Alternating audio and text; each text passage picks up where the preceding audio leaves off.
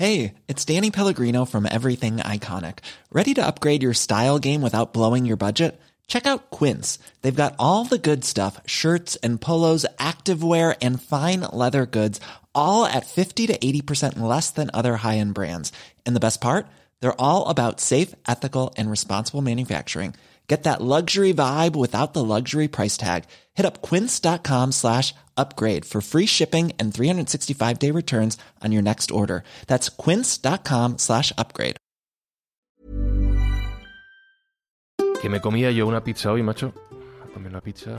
Una pizza. Una gorda. Una pizza gorda. Con masa gorda y. De masa gorda. y A mí- bien de cosas. Yo prefiero de masa finita, pero, sí. Pero tú crees que es bueno una pizza. Una pizza dieta mediterránea, ¿no? Sí, es buena la pizza para. ¿no? No sé. Hombre, depende de qué pizza sea. Ya. O una hamburguesa, una hamburguesa gorda me comía. Una hamburguesa es buena, se puede comer una O hamburguesa. sea, a mí si la carne es buena... Sí, la carne es buena, sí. O sea, una de... De estos sitios Sí. famosos, ¿no, pero una...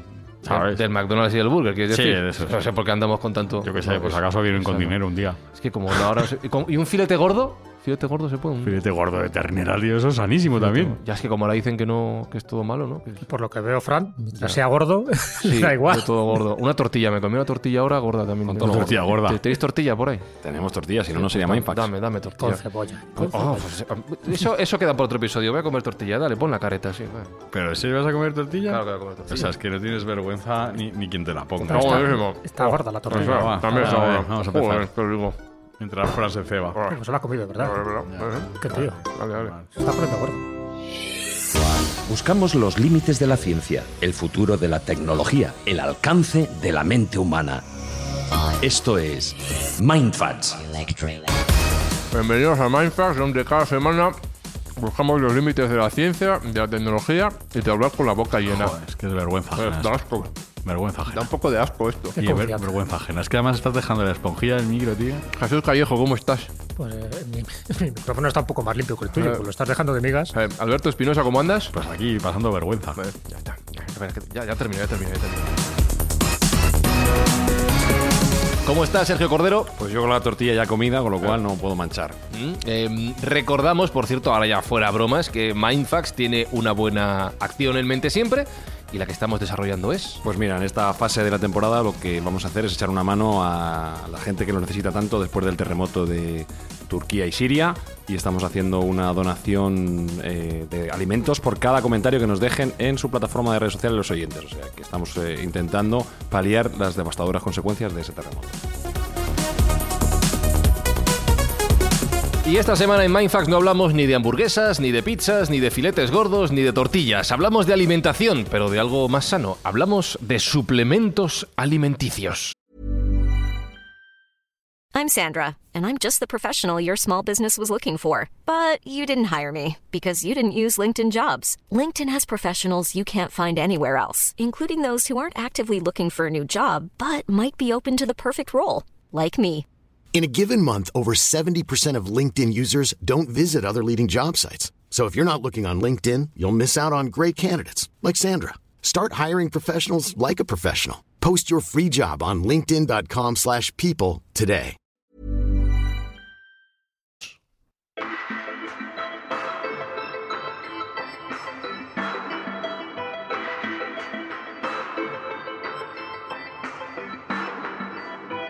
Decía Espi antes lo de la dieta mediterránea. mm, y fíjate que esto lo hablaba ayer, precisamente.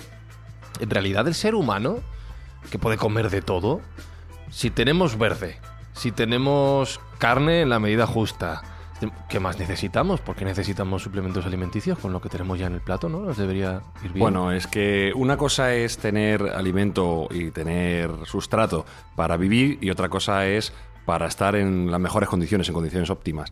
Entonces el cuerpo humano necesita una serie de compuestos que tienen que ser ingeridos por parte exógena, no los podemos generar nosotros mismos y no siempre tenemos, por desgracia, debido a nuestra nutrición y debido a nuestra actividad, no siempre tenemos todos esos compuestos en nuestro organismo, con lo cual hay veces que hay que suplementarlos de forma externa para poder tener una vida completa y una salud de hierro. ¿Pero qué pasa? ¿Que no nos vale con la comida normal? Eh, hay muchas veces que no, Ah.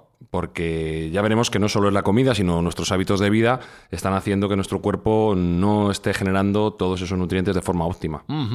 Vale, pues vamos a hablar de los suplementos alimenticios en el mismo orden que hacemos habitualmente, desde la historia hacia el presente presente y el futuro de, de los mismos. Yo no sé cuál- cuáles serían los primeros suplementos alimenticios que se puede llamar así, complementos, ¿hay algo más allá de lo que se nos pone en el plato?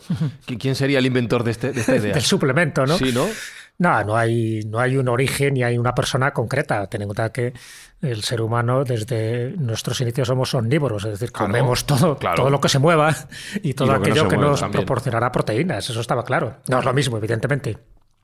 La dieta que tendría el hombre paleolítico, que la que tendría el hombre neolítico, que la que tendría un sumerio o un egipcio de hace 5.000 años. Bueno, eso es evidente. La, dieta paleolítica se ha puesto de moda ahora, ¿no? Sí, pero aquí quiero hacer yo un inciso. Vamos A a ver. ver, la dieta paleolítica que se ha puesto de moda no tiene nada que ver con la dieta paleolítica original. Porque no salen a cazar y esas cosas. No, básicamente porque la dieta paleolítica original estaba muy basada en raíces e incluso en cadáveres de animales, cosa que ahora mismo no creo que nadie vaya a comerse el cadáver de ningún animal, ¿no? Esa, eh, de esa forma. Entonces, eh, la dieta que nos quieren vender como paleolítica, que el concepto no es malo, porque al final eh, lo, que quiere, lo que viene a ser es una dieta menos procesada y más basada en vegetales y, y proteínas de alta calidad, no tiene nada que ver con la dieta paleolítica original. Y de eso hay varios estudios, pero bueno, eh, ya sabes que el marketing vende y que hay que, hay que ponerle etiquetas a las cosas. Entonces descartamos la dieta paleolítica actual. De momento la descartamos, Vale. que, que es ingerir carne a, a mansalva, ¿no? Porque también dependía de eso. Ten en cuenta que cuanto más actividad tuvieras, nos vamos a la parte paleolítica, en fin, los cazadores recolectores, pues estaba claro, cazador recolector, eh, todo tipo de hierbajos, de raíces y por supuesto todo aquello que cazabas, hasta que ya nos convertimos en agricultores y, nos, y ya nos convertimos en ganaderos. Entonces ya, bueno, ya no había que ir a buscar al animal eh, a lugares donde eran más propicios al animal que te cazara a ti, sino ya domesticarlos. Y es verdad que la dieta va cambiando, eso está claro, ¿no? Incluso pues la intolerancia que tuvimos a la lactosa ya no la tenemos, que en su momento lo era. Empezamos a domesticar el trigo, por ejemplo, que también se domesticaban los vegetales. En fin, todo eso ha hecho que nuestro organismo sea diferente y que seamos más tolerantes o intolerantes a determinadas sustancias. Me hace, me hace gracia lo de domesticar el trigo. Me imagino al, al trigo salvaje huyendo del ser humano, intentando atacarle para no ser cazado. pues, pues así también se llama un poco el trigo o el cereal salvaje, ¿no? Sí. Que hay un poco que domesticar, pues a través, ya sabes, de los injertos y de tantas y tantas cosas que se han hecho, algunas veces para mal, ¿eh? También a- a- al entorno, ¿no? Que nos rodea y que llamamos naturaleza en general. Pero bueno, es cierto que si nos vamos un poco a lo que es ese producto milagro, ¿no? Ese producto que el ser humano desde milenios ha ido buscando para, bueno, para dos cosas. Primero, para evitar enfermedades y segundo, para intentar prolongar su vida de forma indefinida. ¿no? Son los dos objetivos. ¿no? Aquel producto panacea, panacea sabes que es una palabra griega que viene de pánacos, que significa en fin, conseguir remedio para todo. Bueno, pues se ha intentado buscar por todos los métodos posibles y, por supuesto, utilizando todos los productos que están a nuestro alcance. Y cuando digo todos los productos a nuestro alcance, me refiero también a los minerales.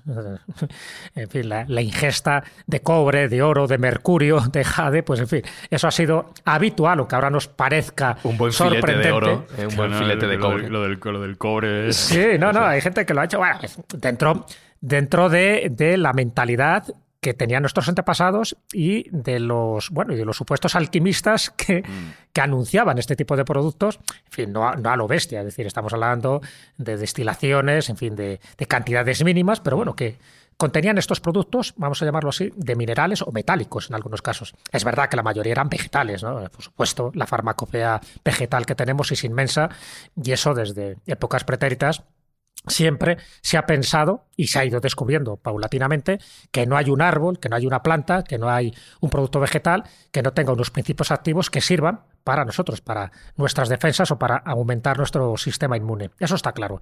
Y luego, pues, productos nauseabundos que se han utilizado, ¿no? Pues desde, el semen, la sangre menstrual, eh, ojos de rata, eh, lenguas de víbora, todo ese tipo de cosas, sí, pero siempre con la misma finalidad. Es o bien para curar determinadas enfermedades o bien para intentar prolongar, prolongar nuestra vida.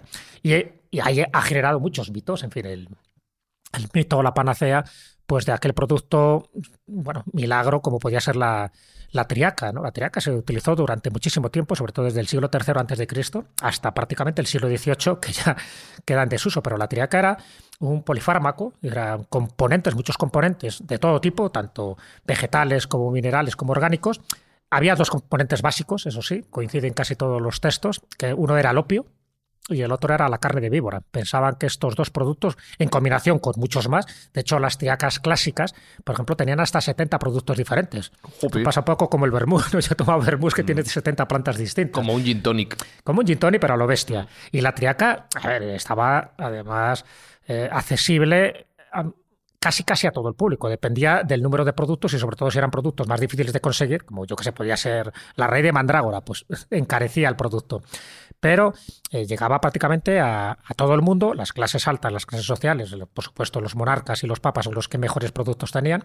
Y luego muchas veces surge la triaca para, eh, dentro de las clases más nobles, y sobre todo los jerarcas y los tiranos, para no ser envenenados. Entonces buscaban un producto para que si tú lo tomabas, pues eh, sirviera de, de contra de contrafármaco contra aquello que te habían intentado meter para, para envenenarte. Y eso le pasó, por ejemplo, a Mitríades. Mitríades, que era el rey de Ponto, en fin, era un- uno de los reinos de Asia Menor.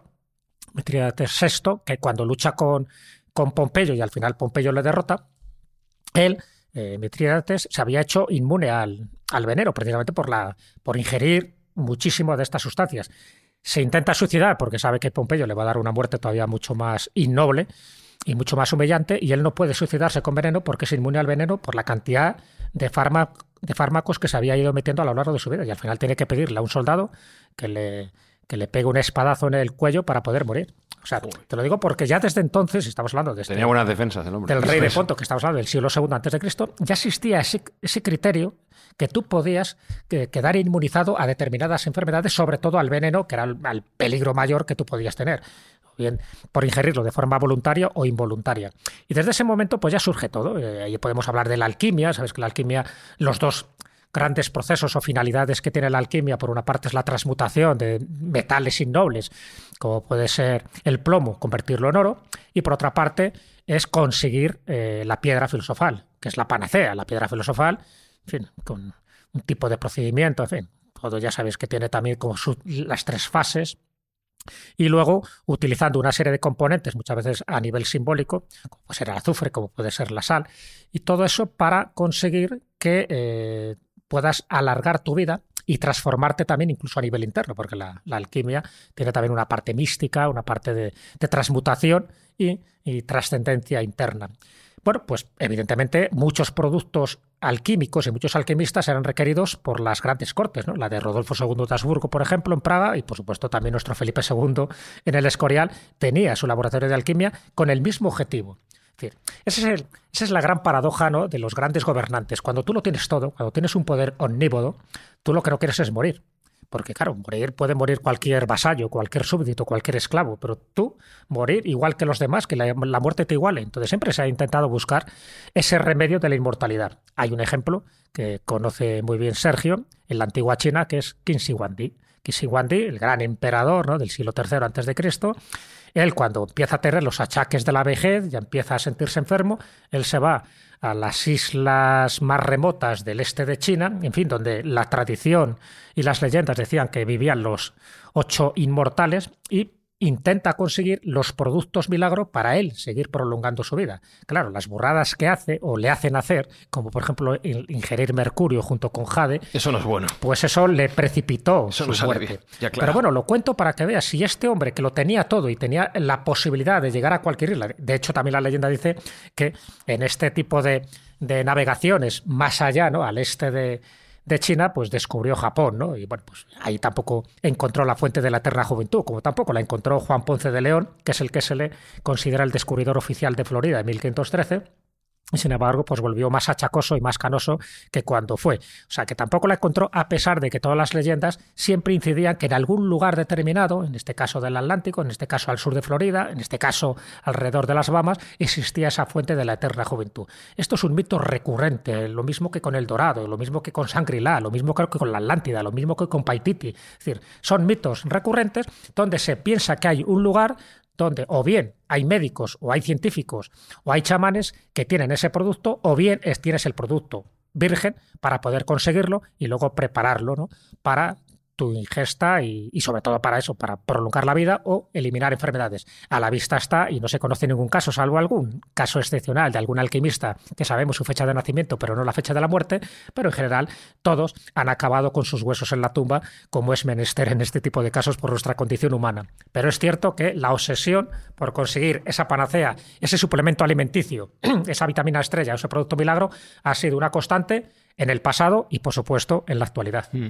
Eh, me llama la atención, ¿cómo has dicho que se llama ese compuesto? ¿Triaca, has dicho? La triaca, la triaca, Que has mencionado que se utilizaba con diferentes fórmulas, pero por lo menos el concepto sí que era común, desde el siglo III Cristo hasta el siglo XVIII. Sí. Estamos hablando de 20 siglos de evolución humana, de evolución científica y de conocimiento, pero sin embargo eso se mantuvo, o me entiendo que evolucionó, pero ahí se mantuvo presente en, en nuestras vidas, ¿no? Cambió O sea, la mentalidad. Claro, pero es que se mantuvo presente al lado de otro tipo de productos que ahora nos pueden parecer rocambolescos, nos pueden parecer extravagantes, pero si, si tú vas a un museo de farmacia, y aquí en Madrid tenemos un par de ellos, si tú vas a un museo de farmacia y ves precisamente este tipo de productos, y a la vez estaba la triaca, ya digo, con distintos productos, ¿eh? algunos tenían 14, otros tenían 28 y otros tenían 70 te puedes encontrar también el cuerno de un unicornio, que efectivamente el cuerno de unicornio Está nunca caro, ¿eh? existió como tal. caro. Pero sí estaba el diente de narval, que se confundió con el cuerno de unicornio y que se servía. O sea, tú, tú, eh, raspabas un poquillo, le echabas en algún líquido, pues se supone que eso te protegía con el muchas polvo de momia, enfermedades. que lo has comentado muchas veces también. Claro, el cuerno de rinoceronte y luego, por ejemplo, el, el polvo de mumia, de momia, es decir, cuando las momias las triturabas y también las ingerías pensando que si la momia eh, lo que simbolizaba era la inmortalidad, pues tú también podías conseguir esa inmortalidad. Eh, el bezoar, por ejemplo, que son concreciones líticas que tienen algunos rumiantes que expulsan, entonces se piensa que ahí estaba el principio activo, que estaba precisamente la sustancia más energética y ese bezoar luego se, se metía en líquidos, que puede ser agua, que puede ser vino, y luego eso también se bebía. ¿Al alcance de quién? El bezoar era una piedra muy rara precisamente porque no todos los animales pueden expulsarla. Pues también se, se hacía. Entonces, bueno, eh, nos podemos encontrar toda una farmacopea eh, nauseabunda, extraña, rarísima, pero que la finalidad era exactamente la misma. ¿eh? ¿Y dónde se buscaban los productos? Pues eso, en la naturaleza, por ejemplo, en las plantas, porque se pensaba eso, que, como decía Paracelso, Dios no ha creado ninguna enfermedad sin antes haber creado el remedio en la naturaleza. Y otras veces en los animales, porque aquellos animales que eran más longevos o tenían más vitalidad, se pensaba que tenían también ese principio activo igual que tienen ¿no? las plantas. Entonces había que, conseguirlo. De ahí también surge la creencia de los amuletos. O sea, ¿por qué una garra de, de, de, oso, por ejemplo, lo utilizas como amuleto? Porque crees que ahí está concentrado también el poder del oso. Igual que antiguamente los llevaros cortaban cabezas y se llevaban las cabezas del enemigo, pero no de cualquier enemigo, sino del jefe de la, de la tribu, es decir, del auténtico guerrero, del que había mostrado valor en la batalla. Todo eso forma parte, por una parte, de la evolución, de la evolución de la medicina y de la biología, pero también forma parte de nuestras creencias, de nuestras supersticiones, que a día de hoy han llegado. Porque luego comentaremos ejemplos del siglo XX y también del siglo XXI, como científicos, como premios Nobel, por ejemplo, pues también han apostado por determinados productos que luego con el tiempo no se ha demostrado su veracidad, pero, pero sí que se han intentado conseguir que alguien pueda vivir mucho más. Y luego, pues grandes ejemplos más mediáticos, como Fernando Sánchez Dragó y muchas personas que han propugnado pues una especie de elixir, de panacea también interna, muy accesible para la gente y que eso te alarga la vida y sobre todo que es más importante, porque te puede alargar la vida y ser como una especie de vegetal. Claro, o sea que, claro, estar mal. Y estar mal, eso no. No, no, alargar la vida y que seas vital, es decir, que tengas, de hecho, vitamina, las vitaminas, y la, luego hablaremos, porque muchos complementos son vitamínicos, vitamina etimológicamente viene de vida, es decir, que las vitaminas están hechas para aumentar tu sistema inmune y para que tu vida sea más longeva, sea más próspera y sea más saludable, ¿no? Bueno, pues eso es un poco lo que se intentaba perseguir y con, ya digo, con personajes mediáticos que a día de hoy son los que sirven de cabecera para que determinados productos, yo que sé, por ejemplo, el, eh, no sé si os acordáis del Gerovital de la doctora Aslan, el Gerovital de la doctora Aslan, que estuvo muy en boga durante el siglo XX, prácticamente no había ningún actor, ninguna actriz de Hollywood que no tomara ese Gerovital, porque se decía que tenía unas propiedades tremendas, ¿no? Desde Marilyn Monroe hasta Mike West o, Charles Heston, todos, claro, si alguien famoso al que tú le das credibilidad, al que, en fin, para ti es un tótem, para que ti, para ti tiene mucho carisma, se está tomando determinado producto, pues evidentemente tú también lo tomas. Funcione o no funcione, eso está por ver. Pues vamos a saltar ahora a la actualidad, siglo XX, siglo XXI, pero antes de nada, con el menú histórico que nos ha preparado Jesús, tengo una duda, Espi, que es... Dígame. Ya, le vas a dar otra vez. ¿Quieres pan? No, a coger el pan, Cojo- cojo. Yo voy a, yo voy a coger pan. ¿Quieres pan? Porque la tortilla y... todo el complejo vitamínico que... Ah, Pero mira, ahí, Lo voy a coger integral. Claro, es te iba a decir. Hay dos tipos. Pues yo voy a coger pan normal, yo voy a lo loco. Pues yo creo que podemos Pan. poner la música y pasamos al siglo XX. Ahora come tú, venga, dale ahí. Ah, Venga, puta. venga, dale.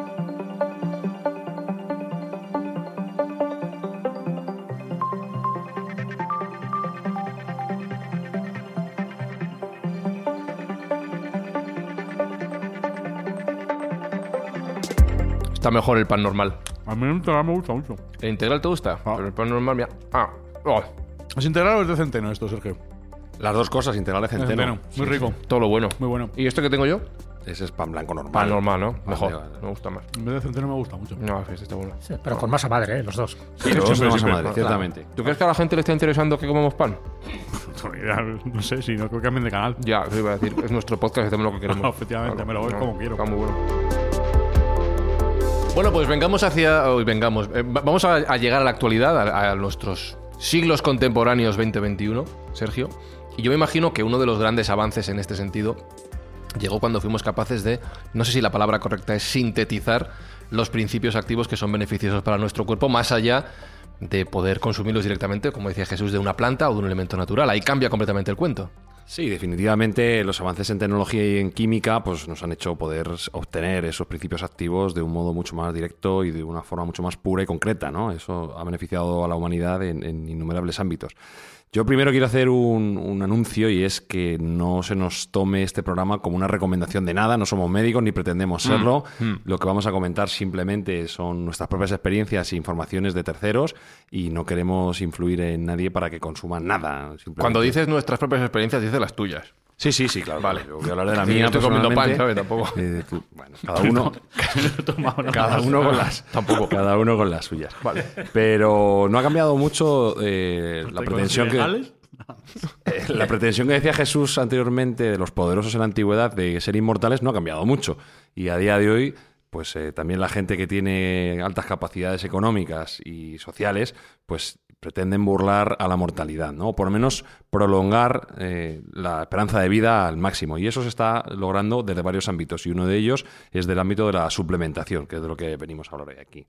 Y hay muchos ejemplos. Jesús ha dicho antes, nosotros tenemos un, bueno, un escritor ilustre que acaba de fallecer, lamentablemente, que es Fernando Sánchez Dragó, que bueno, puede ser el mejor ejemplo de una persona sabia y con conocimiento que ha intentado mejorar su forma de vida a través de ingerir varios suplementos. Jesús le conocía y creo que tomaba 50 o 60 pastillas diarias, No, ¿no? hasta 70. Bueno, Hasta me 70. enseñó en su casa de Castilfrío, en fin, en ese Tíbet soriano donde él vivió y donde, por cierto, ahí murió.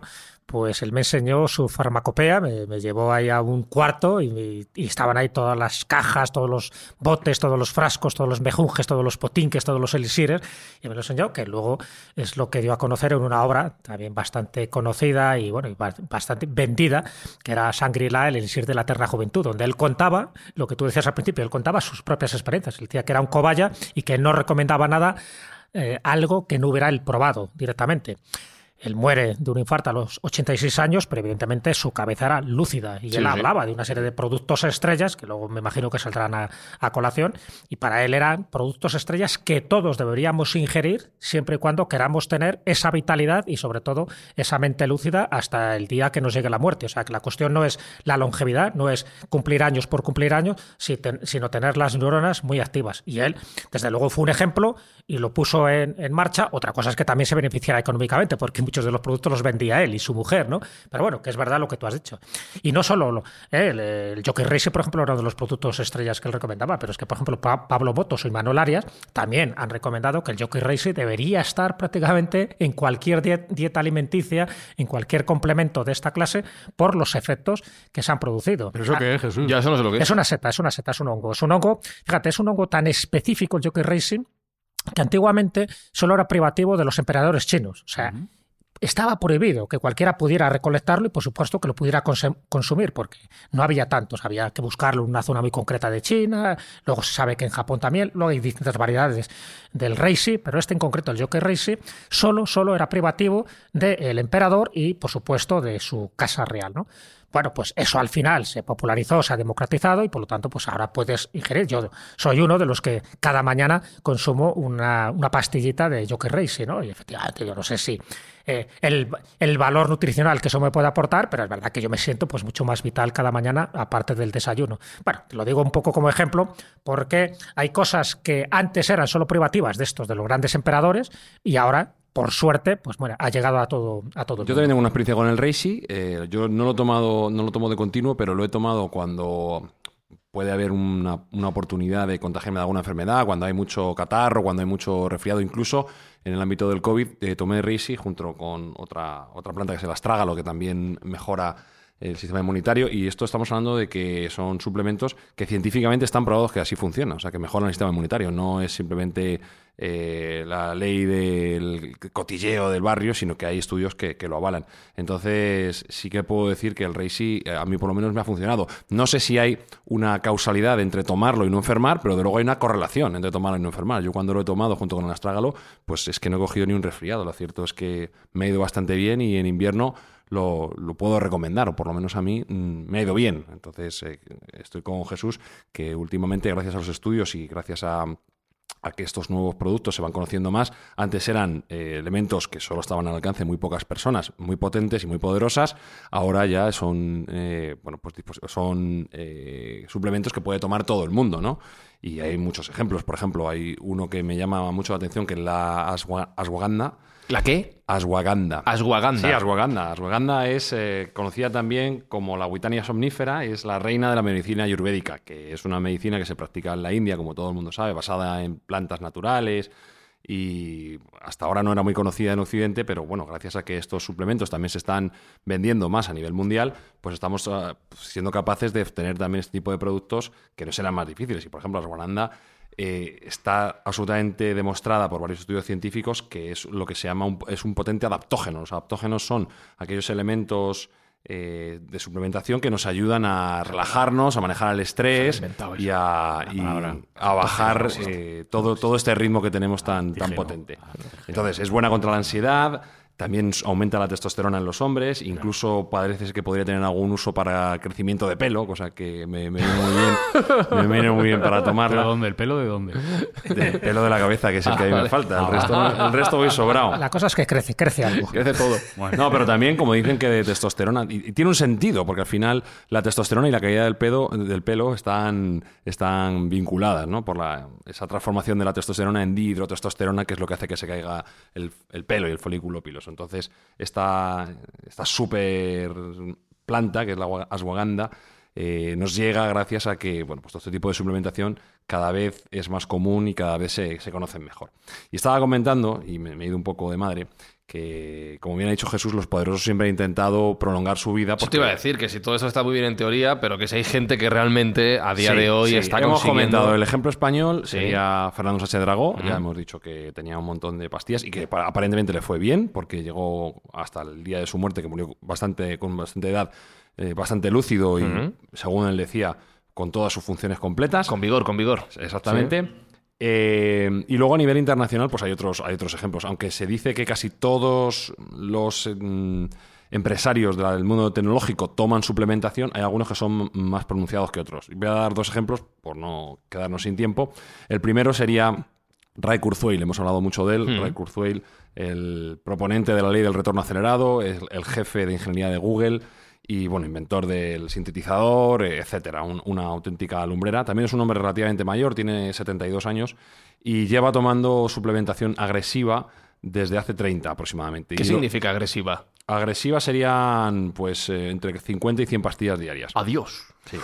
50 y 100 pastillas. Entre 50 y 100 Escúchame, pastillas. es que sí. lo he pensado antes con Sánchez Dragón. ¿Y no Madre es mejor hacer una pastilla gorda? Que te entre todo ya de una sola Pero vez te en lugar tienes de... que meter por otro sitio. Eh, ¿Sabes? Bueno, Pues eso sería. gorda. el- el- hay algunas pastillas que no mezclan bien, hay algunos principios que no mezclan bien, pero bueno, al final un suplemento vitamínico viene a ser eso, un poco. Pero 50, 100 pastillas bajo un pastillero que Sí, es como un bolso. Sí, sí, sí. sí, Una, mochi- que- una mochila. Claro, y luego tienes que acordarte cada 20 es- minutos una pastilla. toca. Es un Claro. poco sufrido. Normalmente lo que hacen es toman, Joder, qué- qué- toman unas cuantas por la mañana, otras a mediodía con la comida. Pero unas cuantas que son antes de 10 acostarse. 18, Sí, 19. 20 a lo claro. mejor, 20, 20 y 20.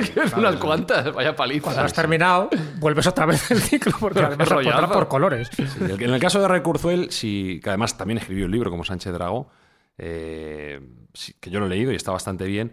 Si tú ves la edad física que él tiene y la edad cronológica, no, no complementan. Es verdad que él está mejor de lo que tendría que estar un hombre de 72 años. No sé si, si podrá mm, parar el, el reloj biológico absolutamente, pero hay que decir que el hombre está bastante bien. Y siempre lo está estudiando desde el punto de vista más científico, con estudios en la mano. Sin embargo, el, el que es más paradigmático y el que quiero traer, que también ha salido en prensa eh, recientemente, es un otro empresario del mundo tecnológico que se llama Brian Johnson. Brian Johnson eh, ha sido el de. ACDC, el cantante. Al de ACDC, Sí, claro. exactamente. Tiene el mismo Joven, nombre- joven no está. Tiene el mismo nombre. Fenomenal. Ah, vale. y tiene unos, creo que tienen ¿Tú lo hábitos dices? un poco distintos. eh, Bueno, este Brian Johnson y el otro. la birra. Bueno, Es este, hombre, ha- este hombre ha salido a la palestra por dos motivos. Primero, es un empresario exitoso. eh, tenía una, una empresa de plataforma de pagos online que fue capaz de vender a PayPal por 800 millones de dólares. Pero a los 45 años empezó lo que llama el proyecto Blueprint. El proyecto Blueprint es el- el- la intención de ganar la partida al tiempo. Ajá. Entonces, desde que empezó, que lleva como dos años, él dice que ha sido capaz de revertir su edad física cinco años. Es decir, si empezó con 45, ahora él tiene 40. Espera un segundo. En dos años ha recuperado cinco. Sí, eso es lo que él dice. Entonces, y el así parece que- ser, el así parece ser en las pruebas que se ha realizado. ¿Que va a acabar siendo un bebé o cómo? Claro, como Benjamin Button, Claro. va hacia atrás. Sí. No, con que se establezca... la Se va a quedar lo en los- en los 20 ¿Cuál es la edad ideal de un ser humano? Entre Sí, los 25 o los 25, 30, ¿no? 30, Yo creo sí. que esa es la edad perfecta.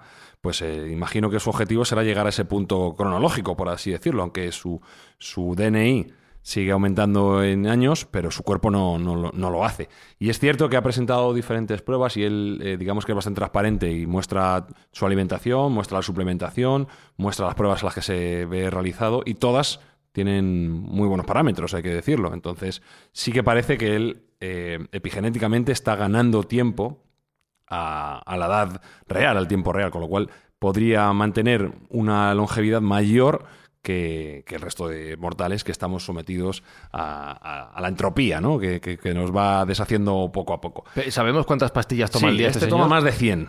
Más de 100 pastillas. Que, no, porque que eso no es vida.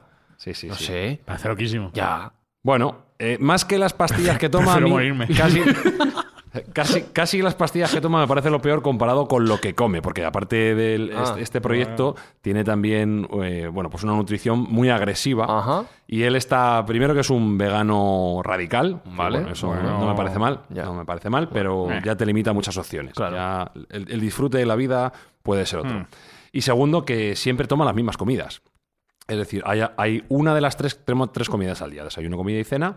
La cena es la que varía. Tampoco es que sea un festín, a lo mejor, bueno, pues una ensalada y tal, luego veremos. Pero la comida y el desayuno son siempre lo mismo.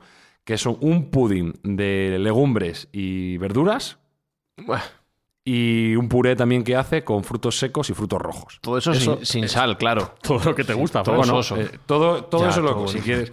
Eh, eh, y empieza, empieza en la mañana también con un batido de algas. Bueno, vale. Bueno. Que- que no, Bueno. Pero siempre come lo mismo. Y además él ha publicado las recetas para que todo el mundo pueda saber cómo hacerlo.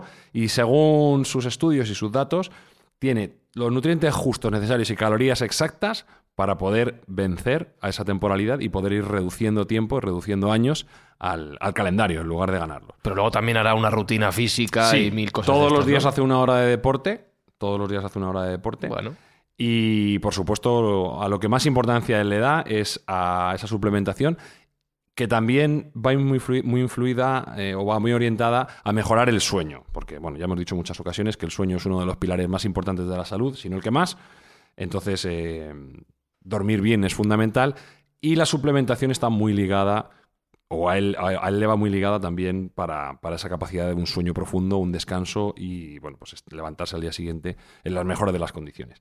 En este ámbito del sueño es muy común y ahora ya sabéis que las pantallas, el- un poco el tren diario, el tren de vida, nos ha hecho que nuestro sueño se vea perjudicado y es raro encontrar gente que no tenga problemas de algún tipo o bien que no duerma profundamente o bien que no duerma las horas adecuadas. Y en este ámbito también eh, hay una tendencia a suplementar ahora mismo, especialmente con un producto que es cierto que el mundo tiene de déficit general, que es el magnesio. Hmm. ¿vale? El magnesio normalmente se encontraba en las verduras y los vegetales que consumíamos, como quiera que el suelo en el que se cultivan esas verduras y esos vegetales está desprovisto cada vez, es más industrial y está desprovisto de esos nutrientes, pues parece ser que tienen menos magnesio del que solían tener. Aparte, el uso de verdura, pues tampoco es que haya ido creciendo, sino más bien al contrario, ha ido decreciendo, con lo cual el, el- el segundo déficit mayor de, de la humanidad es en magnesio. El primero sería en vitamina D, y ahora, ahora entraremos, eh, pero el, el primero y principal es en magnesio. Por eso hay mucha gente que se está suplementando con magnesio. Yo mismo mm, tomo magnesio por la noche. Y debo decir que a mí me va bastante bien. A mí me ayuda. Yo tengo un dispositivo que mide el sueño, como mucha gente, y puedo decir que cuando tomo el magnesio y cuando tomo melatonina son las dos cosillas que tomo junto con alguna cosa más, pero normalmente de base melatonina y magnesio. Eh, mi analizador de sueño me dice que he hecho mucha mejor noche que si no las tomase. Con lo cual, el magnesio eh, es algo que, que podría ser beneficioso. Vuelvo a insistir, no es todo no ninguna recomendación. Si alguien tiene problemas de sueño, que consulte con su médico.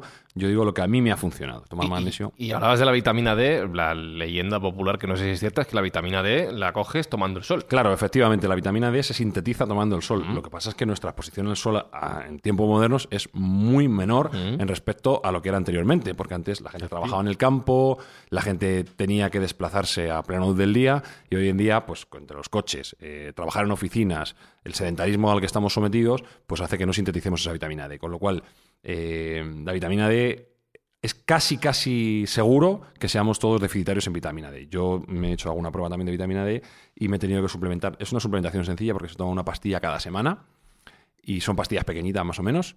Eh, entonces no, no tiene la molestia de tener que estar tomando muchas. Y es cierto que bueno, la vitamina D es que es, es esencial para todo. O sea, desde el, el sentido del humor que tengas en el día, la forma que tengas de encarar el día, eso ya te lo cambia directamente, hasta mm, cómo, cómo opera en piel, en mucosas, en la digestión. Bueno, pues la vitamina D es importantísima para todo, para la testosterona, para todo.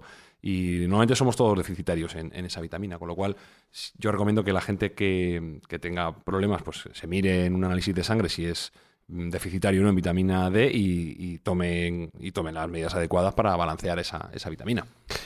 Además, ya sabéis que de las 13 vitaminas que existen y que además eh, de una forma o de otra, pues necesitamos ¿no? todos esos nutrientes en nuestro organismo, tanto la A, la C como la D, son las tres vitaminas fundamentales para que aumente nuestro sistema inmune. Eso es fundamental.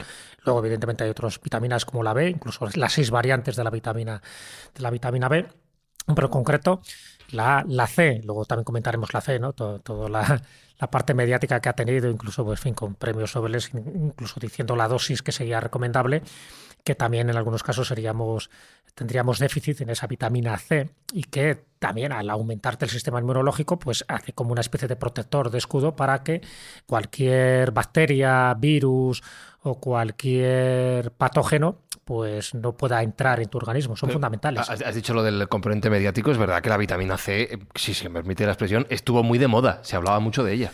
Estuvo muy de moda, sobre todo, fíjate, yo tengo un libro de, de un premio Nobel de Química, que era Linus Pauling, Linus Pauling, en los años 70, 80, eh, con todo el prestigio ¿no? que, que tenía este hombre, él comentó que, que, estábamos tomando muy poca vitamina C, muy poca vitamina C, y él recomendó que había que tomar, eh, si no recuerdo mal, 3.000 miligramos de vitamina C, lo cual es 50 veces la... Eh, eh, la cantidad recomendable, 50 veces. Y él bueno, decía, más que recomendable, recomendada. O recomendada, claro. exactamente, sí, por eso, porque luego, evidentemente, cada uno. Pero claro, que en ese libro de Linus Pauling, de los, de los 3.000 miligramos, que tú puedas ingerir eh, a muchos otros científicos, y sobre todo biólogos y, y, por supuesto médicos, les echó para atrás, porque diciendo, cuidado, porque puede haber una vitaminosis también. O sea, tan malo es el defecto como claro. el exceso. Uh -huh. Pero él lo, lo, mantuvo hasta el último momento, incluso, eh, fíjate, revistas tan prestigiosas como la revista Times, en el año 1992 sacó un titular muy polémico, también se le echaron encima muchísimos laboratorios y muchísimos especialistas en la materia, y el titular decía en la portada, el poder real de las vitaminas. Una nueva investigación muestra que pueden ayudar a combatir el cáncer, las enfermedades cardiovasculares y el envejecimiento. Patrocinado por Naranjas Manolo. Y eso la revista imaginando. Time. Y claro, y dentro de, ya te digo, de esas vitaminas, la D y sobre todo la C, es la que dice que prácticamente es una especie de panacea. Mm. No pasa nada, eso decía Linus Pauling, que no pasa nada porque tú ingirieras muchas pastillas o mucha vitamina C. Luego, evidentemente, sí se ha demostrado que cuidado con la cantidad, pues ya digo, porque el exceso y el defecto tienen los mismos Claro. valores eh, Es que- negativos. Es que ojo con las vitaminas. Las vitaminas se dividen en dos grupos, las liposolubles y las hidrosolubles. Adiós. Las hidrosolubles no pasa nada porque tú tomes muchísimas vitaminas del tipo hidrosoluble, porque Ya. lo vas a eliminar por la orina. Pero las liposolubles Pero- te afectan pero ¿y cuál es- a- cuál van- cuál? Las liposolubles se eliminan vía, No, digo, vía la hepática la y entonces la puedes liar. Sí, pero ¿cuál es cuál? Pues mira, es que lo tengo un poco abandonado, tendría que Vale, buscar. La B, la B, por ejemplo, es hidrosoluble, no pasa nada. Y la C ahora mismo no me acuerdo si es hidrosoluble o liposoluble. Voy a mirar ahora mismo rápido. Busca, te lo busca, Parece ser que hasta 2 miligramos, o sea, hasta 2.000 Pero ojo miligramos, con esto. perdona, 2 gramos al día no debería haber mayor problema. pero este señor decía tres. Sí, él decía gramos. 3, es un poco superior. Bueno, pues es, es un poco más de lo que de lo que se tiene por seguro, pero bueno, era, era un premio Nobel, no, no era cuatro tíos haciendo un podcast, con lo cual algo Sí. sabría. No, él además eh, se ponía también como ejemplo. Dice que él no había tenido un resfriado jamás desde que tomaba estas dosis de vitamina C. Ahora, problemas de. La C, la C es hidrosoluble. Pero la- ojo con la D porque la D es liposoluble. O sea, que ojo con una sobredosis de vitamina D. No te Yo tengo aquí una pequeña sol. chuleta acerca de la A, vitamina D y C. K son las liposolubles. yo tengo una pequeña chuleta de la vitamina C y hay estudios, seis estudios concretamente, que dan como probado y sentado que la vitamina C es beneficiosa para la oxidación en general, es una- un antioxidante muy potente. Eh, incluso podría ser también, tiene una, una afección menor en la peroxidación de lípidos, es decir, en el adelgazamiento, en cómo quemar más grasa. Eh, mejora el flujo sanguíneo y es buena para la inflamación y para el daño muscular. Es buena para la inflamación, significa que inflama más. No, es buena Ah, para la inflamación. vale, para que evitar la baja inflamación. inflamación, Vale, vale, baja vale. la inflamación. Eh, entonces, todos estos son estudios que tienen base científica y que bueno, pues han demostrado que efectivamente esa toma de vitamina C, que por desgracia en la alimentación normalmente no tenemos eh, a nuestro alcance, pues hay que suplementarla de, de- de este modo. Y parece ser que hasta, hasta do- o el consenso es que hasta 2.000 miligramos o 2 gramos al día puede ser seguro. Yo he estado tomando también en, en invierno y debo decir que no tomo ni un resfriado. No, otra vez más, no digo que haya causalidad, pero sí hay correlación al menos. Yo lo he estado tomando y no he tenido nada. Hmm. Yo tengo un problema con esto, vamos a ver. Que son muchas cosas. Hmm. O sea, que si tengo que tomar magnesio, que si tengo que tomar vitamina A, B, no sé cuántas hay B, vitamina C, vitamina D, vitamina K, pero ¿cuántas vitaminas Y hay? nos falta el- la reina del... 13, 13 vitaminas. La reina de, la- menos. de la suplementación, que son los eh, ácidos grasos omega 3. Omega 3 tengo que tomar también. Sí. Eh, se me está haciendo muy difícil vivir con todo esto. Y yo que Reisi, yo que Reisi. Y el rey sí, este, todo aquí. No pueden inventar para el futuro Y el astra- y el, astra- el astrágalo, Astrágalo, y, astrágalo. el, y el otro la cosa Casaguanca. ¿Una pastilla gorda para todo? Sí, está de camino, Pero por por- así decirlo, pero- se está estudiando. No, Lo- supositorio no, pastilla. Por la boca, por favor. Lo que se está planificando para un futuro es lo que llaman un laboratorio en chip. ¿vale? El laboratorio en chip sería como una pegatina o un pequeño parche que te pusieras en, en un brazo, en una que no fuera Sergio, está, Sergio está sacando de la tarjeta para comprarlo. Esto Sí, sí, en el momento, Sí, sí, vamos, sí. en el momento de los que yo soy el beta tester número uno, está claro que sí. Y lo que haría sería, a la vez que te analiza cuáles son tus carencias o si estás en los eh, puntos óptimos de cada una de de los, eh, De los de niveles parámetros de- que hemos estado comentando, aquellos en los que, tuvieses déficit te los suplementaría. Es decir, tendría una serie de depósitos internos que podría ir eh, mostrando o volcando al torrente sanguíneo para que tú tuvieras la cantidad oportuna de cada nutriente en cada momento. Es decir, que te iría balanceando. como llevar una vía y un gotero conectado. Exactamente. Sería un- una especie eh, de tiempo real, en, en tiempo real, una mejora de todos tus parámetros vitales. Ya. Yo creo que soy más de chuleta, ¿eh? Nos ha jodido. Yo creo que soy más de tortilla también. eh, Gorda, ¿quieres- gorda, que quieres sea tor- gorda. Sí, sí, tortilla gorda siempre. ¿Quieres tortilla? Un poquito, ¿Quieres si me das. Vete poniendo la música de salida y vamos a comer. Es que- ¿En serio? ¿Pero no vamos ya? Qué cortito se ha hecho. ¿Quieres más vitaminas o qué? No, está bien así.